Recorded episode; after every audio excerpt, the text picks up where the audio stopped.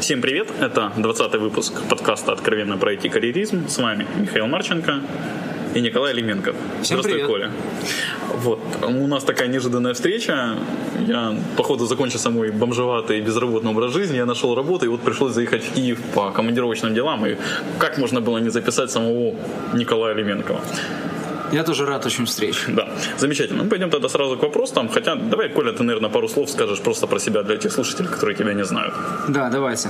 Э, Меня зовут Николай, я живу сейчас в Киеве, но сам родом из Беларуси, поэтому многие удивляются, почему мое имя на английском, на английском транслите пишется так удивительно, Миколай.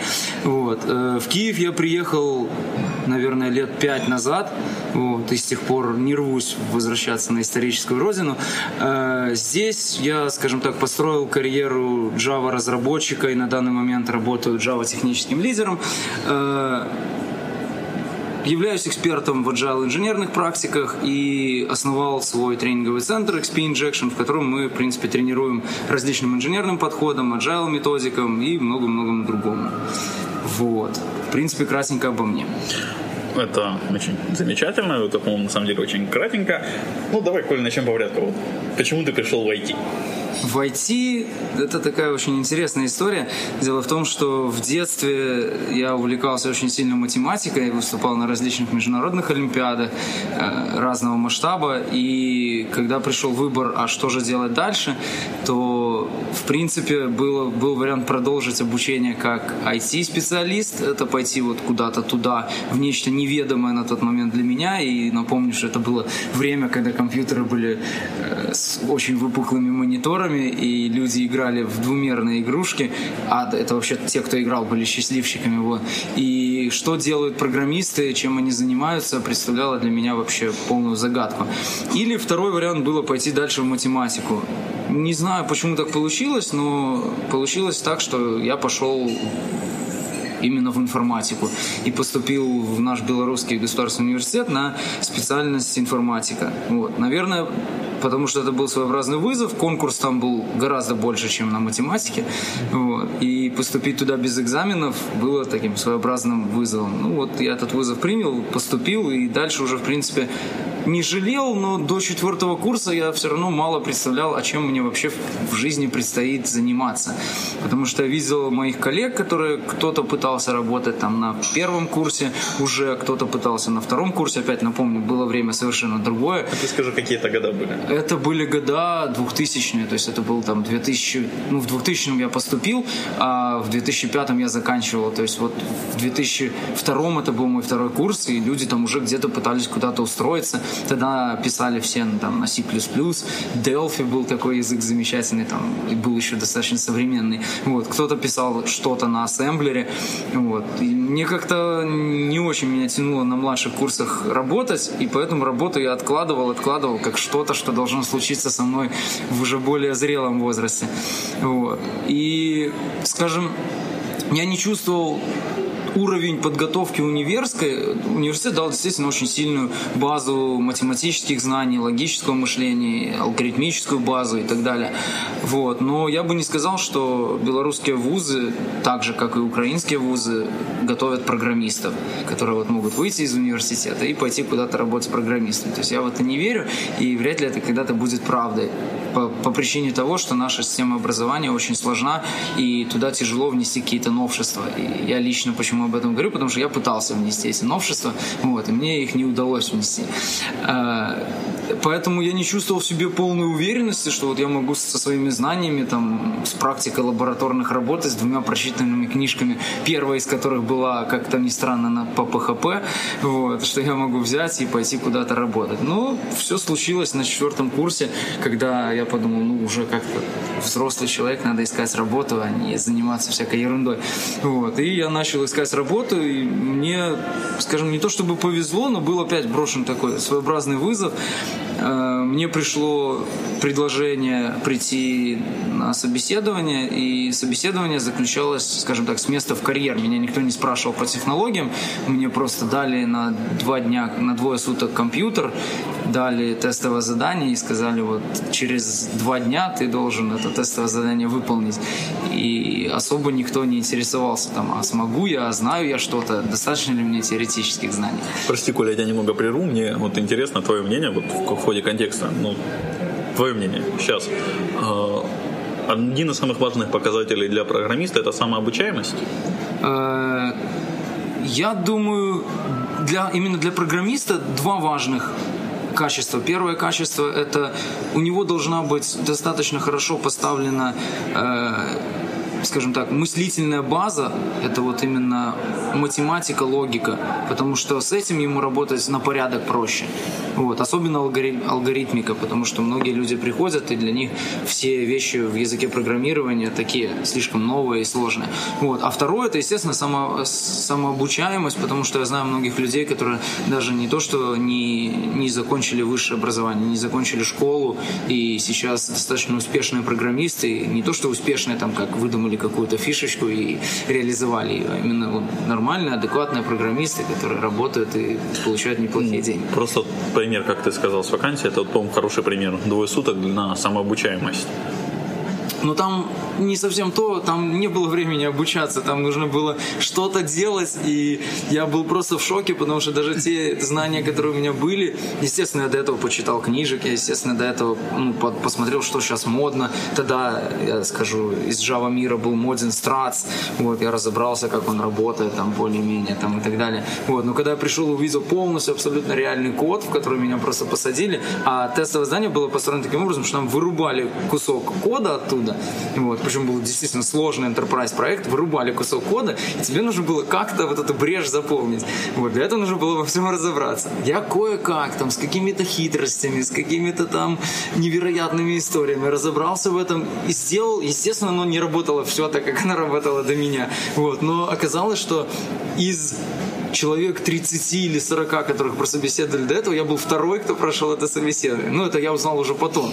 Вот. А так мне так посмотрели снисходительно и сказали, ну ладно, ну вроде как более-менее работа, мы тебя берем. Вот, и я был очень счастлив, потому что на тот момент мне предложили такую зарплату, которую даже те люди, которые начинали у нас работать на втором курсе, они ее не получали. Вот. Я был счастлив, что вот мне вот так вот подфартило. И в этой компании, в принципе, я проработал долгое время.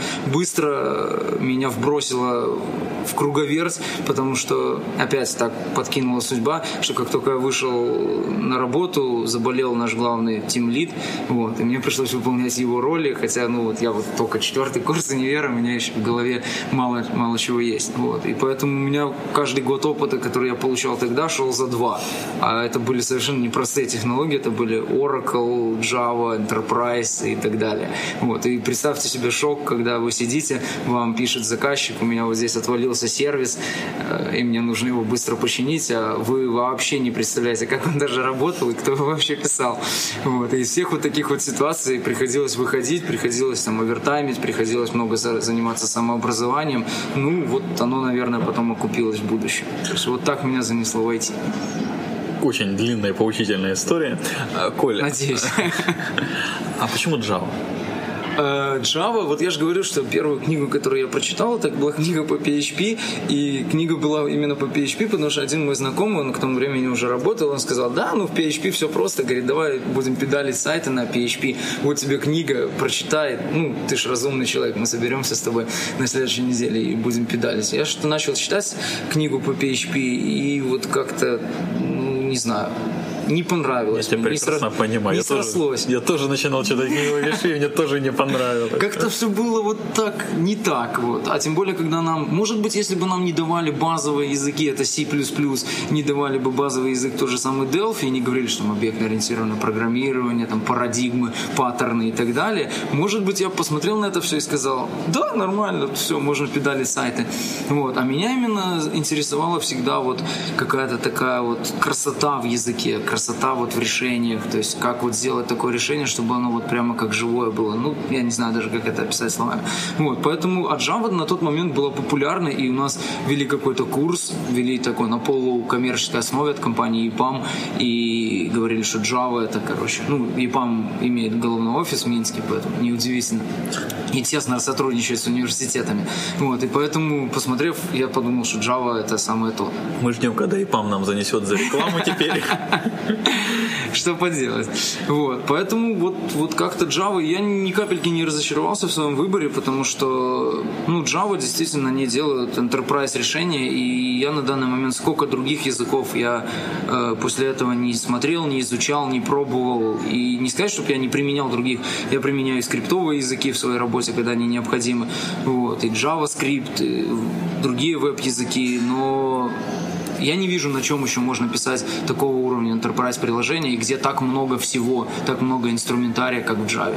То есть вот мы сейчас одно из наших начинаний, э, немного говорю. Да, это подкаст, ты мне должен говорить, все нормально. Вот. Э, одно из наших последних начинаний это клуб разработчиков, анонимных. украинских, клуб анонимных разработчиков, да, вот, UA Dev Club. И мы когда собираемся, всегда люди собираются с абсолютно разных языков. Собираются с .NET, с C++, собираются там с Delphi, откуда угодно, PHP. И когда мы начинаем обсуждать какие-то инструменты, какие-то подходы, то всегда оказывается, что Java впереди планеты всей. Да? Кто-то говорит, ого, у вас есть такая штука, блин, вам везет. Или там, а вот у нас такой инструмент, вот был нам такой VDE, такую штуку и так далее. То есть оказывается всегда, что Java, она такая достаточно прогрессивная. А какого-нибудь ты конкурента видишь для Java сейчас? В плане mm-hmm. прогрессивности? Я бы не сказал. То есть ну, скажем, я, я всегда придерживаюсь мнения, что каждому, каждому приложению свой язык. То есть э, нельзя сказать, что любое приложение я бы сел вот сейчас с нуля писал бы на Java. И я всегда этого придерживаюсь. Если вам нужен, например, тот же самый быстрый прототип, то я бы, например, писал его на рельсах, на Ruby on Rails. Если вам нужен какой-то там небольшой сайтик, я бы писал его на PHP. И, например, наш сайт XP Injection написан на PHP, вертится на WordPress. Ну, мы там ручками кое-что дописывали, но все равно. Вот. И... То есть ты таки эту книгу по PHP дочитал. Ну, в принципе, после того, как ты знаешь Java, PHP так достаточно легко идет. Вот. Но, то есть, язык должен выбираться под проект, а не просто потому, что я знаю Java, теперь буду писать все на Java. Вот конкурента я вижу просто, что Java сама слишком затормозила. И я думаю, что э, вот Scala — это будущее Java. Вот она сейчас развивается. Э, Erlang хорош, но он хорош в узком очень понимании. Groovy из-за его тормознутости я не вижу, как его можно использовать в серьезных приложениях, особенно где критична производительность. Вот. Но все, все говорят, что Scala — это будущее Java. Ну, наверное, оно так где-то и есть. По крайней мере, те вещи, которые в Scala решаются, решаются красиво, гораздо легче, чем в Java. И меня очень огорчило э, последний релиз Java 7, когда я посмотрел над чем же трудились разработчики пару лет, то просто хотелось плакать, потому что пару лет шли упорные э, обсуждения, упорные споры, а стоит ли нам сделать closure, стоит ли нам сделать то, стоит ли нам сделать то. И все закончилось тем, а давайте не будем делать ничего. Сделаем парочку косметических фиксов, которые э, любое современное IDE умело и до этого, и вот на этом выпустим целую новую версию Java. Вот так вот вышла Java 7 зачем на нее переходить? Она уже зарелизилась? Ну, она уже, в принципе, да, зарелизилась. Вот, ее можно использовать, но смысла очень мало. То есть вот, вот так. Как ты много пропустил Java за последние там полгода питона. Вот, наверное, уже почти. А, слушай, а вот ты так вот классно в Минске начал, а что ж тебя потянуло в Киев? Банально путешествие, то есть Дальше. желание, желание приключений, потому что в тот момент, ну просто я сам коренной, коренной минчанин и всю жизнь прожил в Минске, и как-то вот оно поднаторело. То есть было желание просто сменить обстановку, не, не то чтобы сменить компанию, в компании меня все устраивало, и тот прогресс, который я делал в компании, и то, чем занималась компания, то есть сделать интересное enterprise решение, например, для мэрии Москвы, это был такой своеобразный челлендж, вот, и знать, как это все работает внутри, как, как вот оно, и быть одним из ведущих разработчиков, то есть это достаточно интересно, вот, но было принято решение, что надо попробовать что-то новое, попробовать уехать куда-то из родного дома, скажем, да, и попробовать где-то развиться. И был выбор сразу, естественно, в сторону Москвы, потому что туда было и белорусам, для белорусов это не секрет, что у нас союзное государство, пока, по крайней мере. Вот.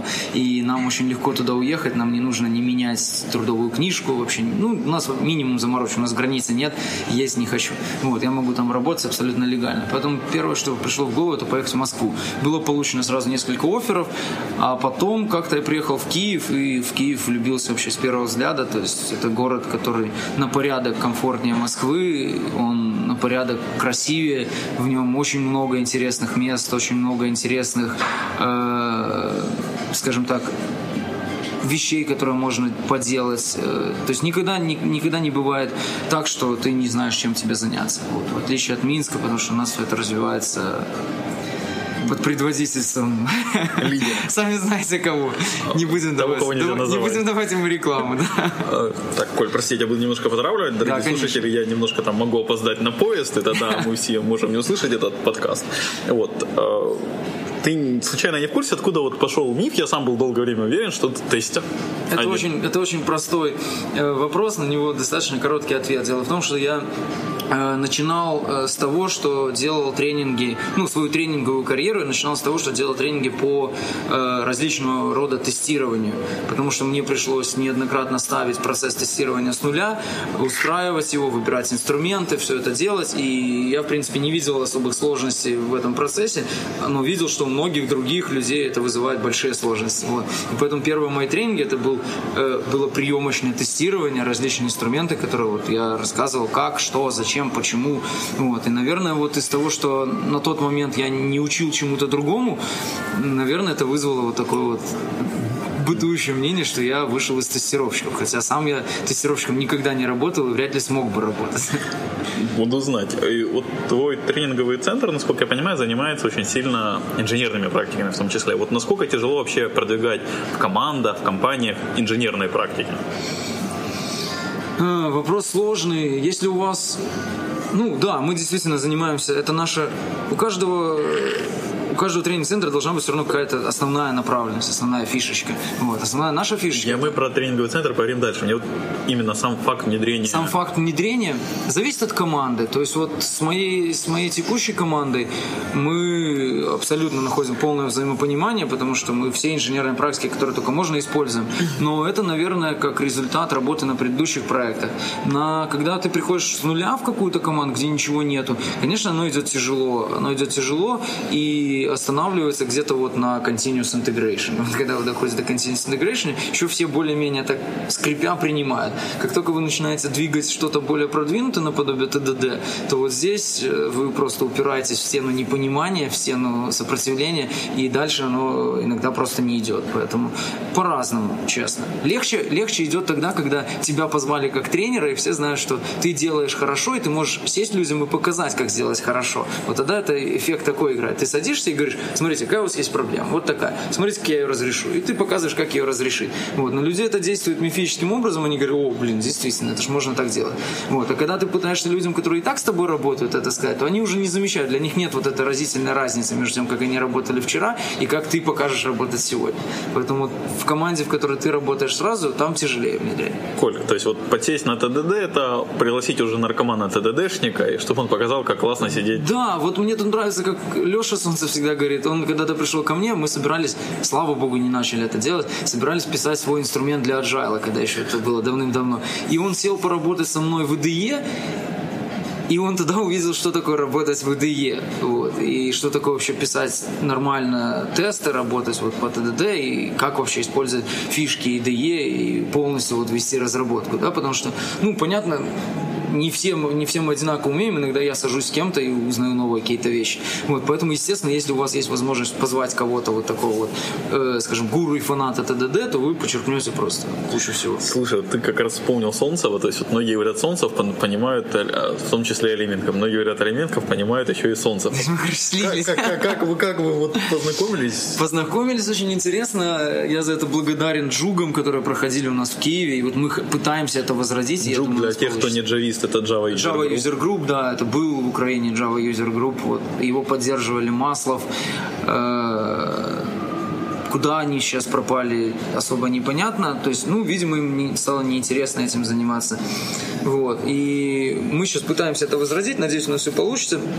На одном из таких вот Java User Group, когда приезжал к нам э, товарищ из JetBrains и показывал нам впервые TeamCity, Continuous Integration Server в бета-бета-бета версии. И мы там познакомились с Солнцем, оказалось, что у нас очень много всего совпадает. На тот момент мы работали оба в Java проектах, мы использовали оба одинаковые технологии, мы, оказалось, живем в соседних домах, у нас окна выходят буквально друг на друга. Вот. И когда мы это выяснили, мы выясняли это поэтапно, буквально едя домой, а ты где живешь? На такой-то улице. Ну и я на такой. Ну и продолжали беседу. Потом доходим а ты куда, в какую сторону? Я вот в эту, и я вот в эту. Вот. Оказалось, что мы зашли чуть ли не по соседним домам. Вот. Это нас очень удивило. С тех пор мы тесно общаемся, делаем вместе различные проекты. Ну и надеюсь, так все и дальше будет. Братья по духу. Да, братья по духу, потому что мы, скажем, очень схожи в понимании того, как э, должна быть устроена вообще команда, как должен развиваться процесс разработки и какие практики стоит использовать, какие не стоит использовать. И я доволен тем, что мы в этом почти совпадаем. Вот давай вернемся к практикам. Ты упоминал там agile методологии. Вот почему скрам? Вот я, насколько понимаю, ты немножко шаришь в скраме. Вот как ты к нему пришел? К Scrum вообще я начинал с XP. И начинал с XP, потому что когда-то мне мы, я, я был, скажем, основатель, ну, идейным э, основателем нашей библиотеки в моей прошлой компании. Мы просто приехали на книжную ярмарку и скупили много-много книжек. Вот. И среди них была замечательная книжка Кента Бека XP Explained, вот, Extreme Programming Explained. И я думаю, о, классная книжка, все равно будем библиотеку собирать. Взял ее тоже. И там было еще несколько про ТДД и так далее. Вот. Когда я прочитал эту книжку, я понял, что то, что мы делаем сейчас, оно не совсем разработка. Да? Мне очень понравились идеи, которые там лежали. Я начал их внедрять. Поэтому я больше пошел вот с того куска. Вот. А Scrum Э, я был на одном из собеседований, когда думал сменить работу, и пришел, и мне говорят, а вот вы знаете скрам? Я говорю, нет, впервые слышу. Вот. Мне говорят, ну вот, а как вы работаете? Я рассказал, как мы работаем, мне говорят, ну вот это ближе все-таки к XP, а вот скрам это тоже интересная вещь, посмотрите. Я думаю, ну надо посмотреть. Вот. Я посмотрел, заинтересовался, вот, и понял, что это достаточно неплохой э, фреймворк, который можно действительно применять, и его легче, легче скажем, э, продавать командам, продавать заказчикам, потому что он такой достаточно прозаичный. Вот. На данный момент, на данном этапе развития, я долго по нему работал, долго мы строили команды, это были распределенные команды, локальные команды. Вот. Но на данный момент у меня отношение такое, что Scrum теперь стал больше common sense. Ну, то есть все понимают принципы, которые лежат в его основе, а насколько они им руководствуются, я не считаю, что нужно руководствоваться ими только для того, чтобы ставить себе галочку, что я работаю по скраму. То есть вот, вот такое мое отношение. Что ты думаешь о скрам-сертификациях? Э, я к скрам-сертификациям отношусь очень скептически. Я бы даже сказал, очень-очень скептически. Потому что две причины для этого есть. Первое, потому что это классическая финансовая пирамида, и кто не участвовал ни в одной финансовой пирамиде, тот, наверное, еще этого не понимает, но думаю, что все догадываются, что это финансовая пирамида. Для этого нужно просто залезть на сайт э, Scrum Альянса и почитать, как все это работает. Ты становишься скрам-тренером, платишь Scrum Альянсу, потом становишься скрам-коучем, платишь Scrum Альянсу, и пошло-поехало. Классика пирамиды. Э, вот. Второе, потому что ко всем любым сертификациям, которые выдаются э, за два дня просыпания на задней парте, а действительно можно при желании проспать на задней парте, вот, или там просто скрываясь за чьими-то там надуваниями шариков или еще чем-то, вот, то это не сертификация. Мне почему-то хочется верить, что сертификат это что-то такое, когда вот я бы хотел на него посмотреть и быть уверен, что человек хотя бы, ну, теоретически знает вот от А до Я. Там, например, как тот же сертификат по Java. Ты хотя бы выучил ту толстую книжку с вопросами, ответами и так далее. Хоть, хоть что-то, хоть что-то ты сделал для того, чтобы продвинуться. А здесь ты два дня посидел, пообщался с коллегами, после этого получил сертификацию. Вопросы, которые сейчас есть на сертификационном тесте, они просто смешны. Наподобие, как называется методология, которую мы вас учили, скрам пум или еще что-то, да, то есть, ну, ну вот они как раз позволяют убедиться, что люди обладают ну, одним и тем же словарным запасом. Вот, вот это действительно. Что люди обладают либо очень большой долей фортуны, то есть они хорошо попадают в правильные ответы, либо они действительно как-то словарный запас хотя бы вытащат. Твое мнение как? Вот для скромастера фортуна это важное качество? Э, я думаю, харизма это важное качество. А фортуна? Фортуна нет, потому что фортуна, она изменчива. Она может быть, она может не быть. Как давно ты проходил скрам сертификацию? Я не проходил скрам сертификацию, нет. Так я не, не закончил про вторую причину. Это та причина, по которой я не проходил. Вот. Э, стоимость скрам-сертификации э, в районе тысячи долларов. За тысячу долларов вы можете нанять себе командного коуча, это абсолютно не самореклама, да, я думаю, что можно и за меньшие деньги это сделать, который вам проведет полностью со всей командой, не с одним человеком, которого потом назовут скрам-мастером, да, вот, а проведет со всей командой, с вами тренинг тот же самый по скраму, по agile, но он именно сделает его направленным на вашу команду. Поэтому я не вижу смысла тратить компании деньги на сертификацию одного человека только для того, чтобы вот он был сертифицирован. А, Поэтому я не сертифицирован. Солнцев у нас сертифицирован. У нас нужно, чтобы в паре кто-то был сертифицирован, а кто-то нет.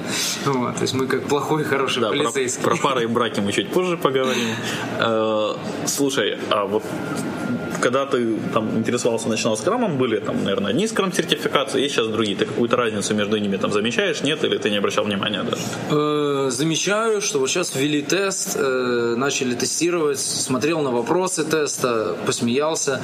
Вот. Знаю, что есть такая штука, не знаю, отменили сейчас, не отменили, была такая штука, что скрам-сертификация у тебя истекает, и ты должен потом опять чуть-чуть доплатить, вот, для того, чтобы ее продлить. Мне опять стало очень смешно, вот, потому что как-то непонятно. Ты вроде должен был, наоборот, опыта поднабраться. Ты же уже давно стал сертифайт, а тут тебе нужно доказать, что ты вот до сих пор еще как-то держишься на плаву. Больше не вижу отличий. Пытаются сейчас сделать альтернативно. Я знаю, что от... Э, как же называется? Не буду врать, не помню, э, сообщество, которое сертифицирует project менеджеров вот они тоже затеяли сертифицировать под э, agile, вот, наверное, это даст какую-то конкуренцию, и у них другой интерес, у них просто стандартная сертификация, пирамиду они делать не будут. Вот, может быть, это даст какую-то конкуренцию, и что-то будет действительно посерьезнее, но не знаю. Как тебя потянуло заниматься тренингами? Все очень просто. Я этим занимался очень-очень давно, только не в явной форме. Еще когда работал давно-давно-давно на своей первой компании, в Минске, э, я возглавлял программу по обучению студентов, потому что кризис персонала был везде людей категорически не хватало, особенно хороших людей, которых мы хотели набирать. Поэтому мы, как и все мелкие компании, приходили к тому, давайте попробуем растить. Вот. И мы сделали, я написал свою программу по росту таких товарищей, ну и мы попробовали ее. Попробовали неоднократно, как бы занимались ростом. Кто-то выходил достаточно неплохой специалист, кто-то до сих пор работает в этой компании, хотя уже прошло более пяти лет. Вот. То есть кто-то вырос хорошо на вот этом как раз образовательной программе. После этого я начал в компании компании проводить какие-то общеобразовательные вещи для того, чтобы двигать инженерные практики. Это юнит-тестирование, рассказывал, как это все делается, рассказывал, как вообще процессы тестирования, приемочное тестирование, функциональное тестирование делается. Опять возвращаясь к тому, почему думаю, что я есть тестировщик. Вот. И многие другие вещи. Ну и получилось так, что я все-таки этим занимался, занимался, занимался, а потом, а потом когда-то мы поговорили с Лешей Кривицким, и он говорит, а почему бы не заняться этим вместе? Вот. Он говорит, у меня давно есть мечта создать тренинговый центр, давай вот как-то вместе будем это двигать. Э, ну, я подумал, да, почему бы нет. Мы с ним некоторое время сотрудничали, но потом наши дороги по определенным причинам разошлись. Вот. И я пошел своим путем. Ну, в принципе, все остались довольны. Все остались довольны и счастливы, да. А как ты совмещаешь тренинговую деятельность с повседневной работой? Я являюсь э, очень большим фанатом того, чтобы трени- тренеры э, были реальными практиками чтобы ни в коем случае тренер не был человеком там от Господа, да, который ходит и проповедует что-то, сам этого не делая. Э, поэтому я абсолютно на 100% работаю на проекте в компании Zero Labs. Вот, абсолютно. Теперь мы ждем еще. Теперь мы ждем, да, чтобы заняться Zero Labs. Вот, работаю Java техническим лидером. У меня есть своя команда, которую мы делаем достаточно интересный стартап довольно долго. То есть полностью я... Меня спрашивают, там, а ты пишешь до сих пор код? Конечно, я пишу код, я очень много пишу кода, и я стараюсь так, чтобы... Я стараюсь так поставить процесс, чтобы сам процесс э, занимал у меня минимум времени, и чтобы у меня оставалось время на то, что я люблю. А это именно заниматься проектированием, заниматься дизайном интересным, заниматься написанием кода и так далее. То есть вот у меня на это остается очень много времени, благодаря, может быть, удачно, хорошо поставленному процессу. Вот. И поэтому, да, я пишу, я полностью нормально занимаюсь этим. А тренинги это, а, это свободное время, б, это личное, скажем так, распределенное время там отпусков, отгулов и прочего, прочего, прочего. Супер. А как к тебе относятся в команде? Ну, остаешься с ними на равных или какой-то такой небожитель, гуру, тренер? Ну, знаешь, тут тяжело сказать, это нужно их на подкаст приглашать. Вот. Я стараюсь, чтобы этого не было. То есть я стараюсь э, Ну, опять же, насколько у меня это получается, это уже спросить у них. Я стараюсь, чтобы все было полностью адекватно в плане, что все члены команды абсолютно равноценны. Все архитектурные решения мы принимаем вместе. Я вступаю как скажем, лицо, которое принимает окончательное решение, тогда, когда я вижу, что мы либо его не можем принять, либо я вижу, что все идут не по той тропинке. Вот. А так мы все, в принципе, делаем вместе, и я к этому стремлюсь. Вот я сейчас уйду на две недели в отпуск, и я почти уверен, что когда вернусь, все будет замечательно. То есть самоорганизация не потерялась от этого? Я надеюсь, что нет. Возможно, иногда присутствует эффект, что кто-то все равно рассчитывает, что вот мой глаз, который все, всезрящий и следит за всем, да, он все равно заметит какую-то ошибку и все равно там как-то исправит правильно. Может быть, это присутствует. Теперь немножко такую личной инсайдерской информации о Коле. Мы с ним записываем подкаст буквально за два дня до его свадьбы. Опять же, еще немножко инсайдерская, насколько я знаю, это вторая, вторая часть его свадьбы. А, какая-то хитрая схема. Вот как, как ты умудрился выделить вот в такой промежуток времени время на запись? Тогда уже я открою секрет. Мы сидим сейчас в том самом ресторане, где у меня будет проходить свадьба. вот, поэтому вот последнее приготовление приготовления делаются сегодня, завтра уже будет такой минимальный день отдыха перед свадьбой. Вот, поэтому, ну, почему нет? Это достаточно интересно, поэтому полчасика, 40 минут можно на это и выделить. А по поводу хитрой схемы, все достаточно просто. Первый день, первый день это ЗАГС, э, он разнесен со основной свадьбой. Вот. Еще была фотосъемка на целый день, 14 часов фотосъемки, это очень тяжело, поверьте мне. И вот э, в эту субботу состоится свадьба, вот, будет праздничная церемония торжественная и банкет. Так что все Я думаю, поздравления не только от меня, от всех Большое слушателей спасибо. тебе, Коль, а, как совет да любовь. А, Горько. Вернемся к нашей прозаической реальности. Кто и что такое XP Injection? То есть это тренинговый центр, как он появился? Э, XP, мы, я долго думал, как назвать. Вот я все думал, думал, думал. Я делал этот тренинговый центр по agile. То есть я сделал минимальный сайтик, который был буквально из статических страничек, который показывал, что мы умеем делать, что мы делаем коучинг, что мы делаем там какие-то тренинги и так далее. Потом, когда это развивалось, я перепрыгнул оттуда на WordPress, потом я этот WordPress кастомизировал и так далее. То есть вот мы делали полностью по agile, также мы делали и, и э, сам подход был по agile. То есть мы делали ровно те тренинги, которые были востребованы. Нас просили, а вот вы бы не могли там когда-нибудь вот нам, может быть, ТДД сделать, да? Мы говорили, да, почему нет? Вот мы, мы сделаем это в будущем, у нас есть как бы материалы, наработки. И мы просто эти материалы систематизируем. Материалов реально очень много, потому что наработок очень много, много работы и много где уже какие-то кусочки из этого звучали. И когда-то мы с Лешей Солнцевым делали, это был, по-моему, наш первый совместный доклад, и он назывался он был посвящен тому, как внедрить в существующий проект инженерной практики. И мы такие сидели и сделали мозговой штурм. А как же назвать этот доклад? Как же назвать этот доклад? Мы хотели туда скрестить, что мы будем делать XP и внедрять XP. Ну и логично, XP Injection. Ну вот так мы этот доклад и назвали. А потом, когда я думал, изначально э, тренинговый центр располагался на домене Agile Coaching. Com.ua. Я был такой счастливый, что этот домен занял, никто его до этого не занял. Вот. А потом я подумал, ну как-то оно очень попсово и ну не к тому, короче, да. И поэтому было принято решение, два решения. Первое, то, что будет называться XP Injection, второе, что мы будем делать это все только на русском языке это было тоже достаточно такое серьезное решение, потому что изначально было все на двух языках, на английском и на русском. А потом мы просто поняли, а кому это нужно на английском вообще, да? Мы-то будем откровенными, работаем на отечественный рынок. Это не только рынок Украины, это рынок и Беларуси, и России, и, скажем, других стран, ну, которые русскоговорящие. Мы можем рассказывать на английском, но читать вряд ли кто-то будет на английском и искать нас по английскому. Вот. Поэтому было принято решение, мы только на русском, и мы называемся XP Injection. Вы отказались от ненужных фич. Да, вот абсолютно честно, причем причем мы даже, вот я же говорю, когда был прыжок на WordPress, мы даже не, не пытались на английском там ничего организовать. То есть все четко делается по, а кто по это? потребностям. Ты и Солнцев. Что? Ну, а кто это мы? Мы, мы и ты. Мы, э, ну вот изначально был, начинал я, потом Леша, Леша сделал предложение, говорю, Леша, будешь в этом участвовать? Леша говорит, да, прикольно, я буду участвовать. Вот, сейчас с нами еще работает Ваня Мосев, сейчас с нами работает еще Сережа Поваляшка. То есть мы и дальше расширяемся и сотрудничаем э, и с другими другими тренинговыми центрами. То есть мы как бы открыты к общению, открыты к э, сотрудничеству. То есть есть еще люди, которые мы не называем полноценно тренерами нашими, да, но с которыми мы готовы вот при необходимости подключить их и проводить с ними вместе тренинги. Окей, тогда у меня есть такой вопрос к тебе. Я знаю, что Xpin Jackson издала первую и перевела книгу Хенрика Ниберга там, при поддержке Agile сообщества. А Scrum и XP записки с передовой, если мне изменяет память. Перевели вторую. Вот у меня вопрос, как бы, что вас на все это дело подтолкнуло? Собираетесь ли вы издавать именно вторую? И какие дальнейшие планы по книгам? Э, я честно, как все белорусы, поэтому я скажу, что к XP Injection имеет то отношение только вторая часть этого процесса, а именно э, публикация книги.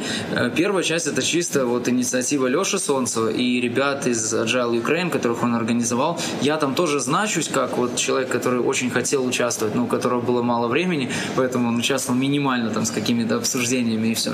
То есть меня, честно, можно вычеркнуть из списка переводящих эту книгу. Э, вот. Но вот опубликовать эту книгу идея пришла у нас, наверное, совместная. И вот, наверное, благодаря моим и и непосредственно вот контактом с разными компаниями, которые проспонсировали это все, вот, мы ее действительно издали, получили у Хенрика разрешение, и вот она узким тиражом была роздана, э, издана и роздана участникам различных конференций, тренингов, мероприятий. То есть, короче, все экземпляры разошлись в хорошие руки, ни один из них не был продан. По поводу второй книги, у меня в iPad есть заметка, что надо обязательно ее напечатать, она где-то там на какой-то позиции в списке, вот, но мы до сих пор не можем получить подтверждение разрешения от компании Хенрика. Ну, не от компании Хенрика, а от компании, которая занимается книгами Хенрика. То есть Хенрик вроде сказал, да, без проблем, ребята, я очень рад. Ну, вот мы видели с ним на Agile Russia. Он говорит, блин, я вот очень бы хотел, там все дела, к нему подбегали люди, подписывали, брали автограф, то есть вот книга подписана им. И вот он говорит, я бы очень рад, все, я не знаю, почему там проволочки какие-то, но мы до сих пор официального подтверждения не получили. Вероятнее всего, у нас страна не сильно честная, то есть мы все равно это сделаем. Вот. Ну, вот в ближайшее время, наверное. Как только разгребемся с остальными делами. Это, кстати, хорошая мысль. Если будет Хенрик на Agile, на Star Europe, нужно будет свою копию тоже подписать. А, мы просто готовим еще один сюрприз. Мы готовим очень интересное мероприятие, пока это секрет какое. И как только вот мы уладим все... Только все, между нами, Коля, Все давай. дела нет, мы пока не, не между нами. Но потом я тебе, может быть, скажу. Вот. Э, и вот я думаю, что вот к этому мероприятию мы обязательно вторую книгу издадим. Это будет очень круто. Ну, Коль, как бы такой напоследок два вопроса. Угу. Начнем с первого. Какие дальнейшие планы вообще? Ну, кроме свадьбы и медового месяца. Дальнейшие планы мы... Мне очень понравилось то, что мы делаем. И не, не только в плане тренингового центра. Мне очень понравилось то, что мы начали заниматься мероприятиями для хороших людей, для хороших разработчиков, тестировщиков и делать их именно практичными. То есть мы сделали конференцию Selenium Camp, это первая в мире конференция, посвященная продукту для тестирования Selenium. Вот, мы собрали на ней 300 человек, хотя ну, достаточно узкопрофильная конференция. У нас было три потока на целый день.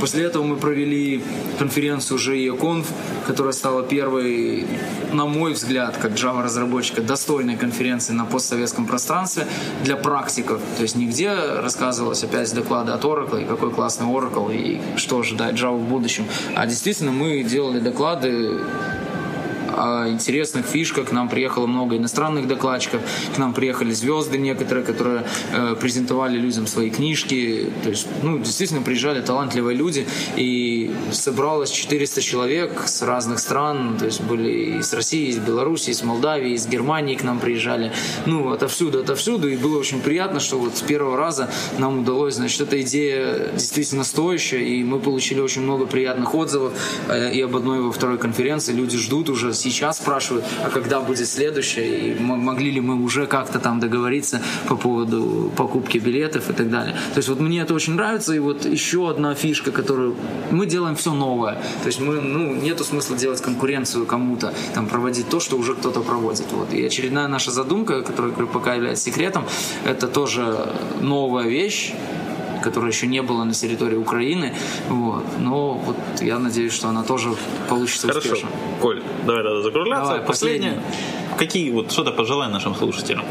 Э, ну, раз я, скажем, представитель индустрии самообразования в, какой, в, какой, в каком-то роде, то, во-первых, желаю всем э, творческого развития, потому что без творчества наша работа, наверное, не такая интересная, и мы шли э, работать с разработчиком, тестировщиком еще в IT не только для того, чтобы получать больше денег, чем те, кто пошли сварщиками, а еще и для того, чтобы делать какую-то творческую активность, которая нам нравится. Поэтому творческого вам роста, творческого рассвета, вот, и самообразовываться для того, чтобы достигать новых высот, и не только карьерных, но и, скажем, собственных каких-то целей.